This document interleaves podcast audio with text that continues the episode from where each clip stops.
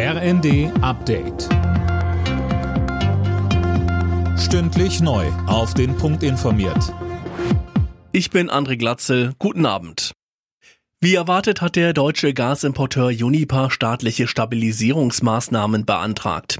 Die dafür nötigen Gesetzesänderungen hatte der Bundesrat am Nachmittag erst beschlossen. Unipa ist wegen gedrosselten Liefermengen aus Russland und der explodierenden Preise in Schieflage geraten. Wegen langfristiger Verträge mit Stadtwerken zum Beispiel muss Unipa extrem teures Gas einkaufen, um weiter liefern zu können.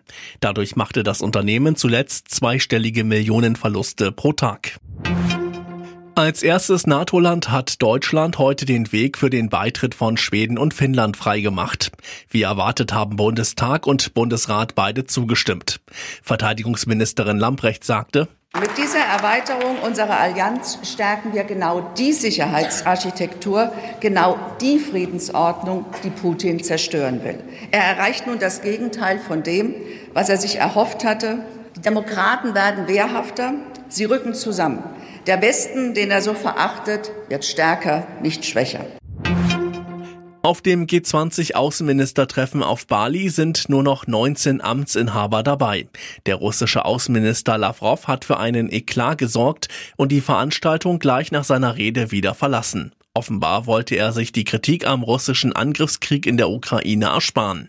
Deutschlands Außenministerin Baerbock sagte, dass der russische Außenminister nach der Hälfte der Zeit in der ersten Session gegangen ist und bei der zweiten, wo es um die wichtige Ernährungsfrage war, gar nicht da war, unterstreicht umso deutlicher, dass er an internationaler Zusammenarbeit, auch an dem Austausch mit den anderen G19-Partnern eben nicht interessiert ist.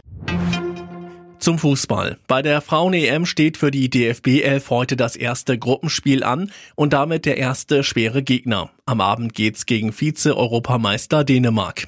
Los geht's 21 Uhr. Alle Nachrichten auf rnd.de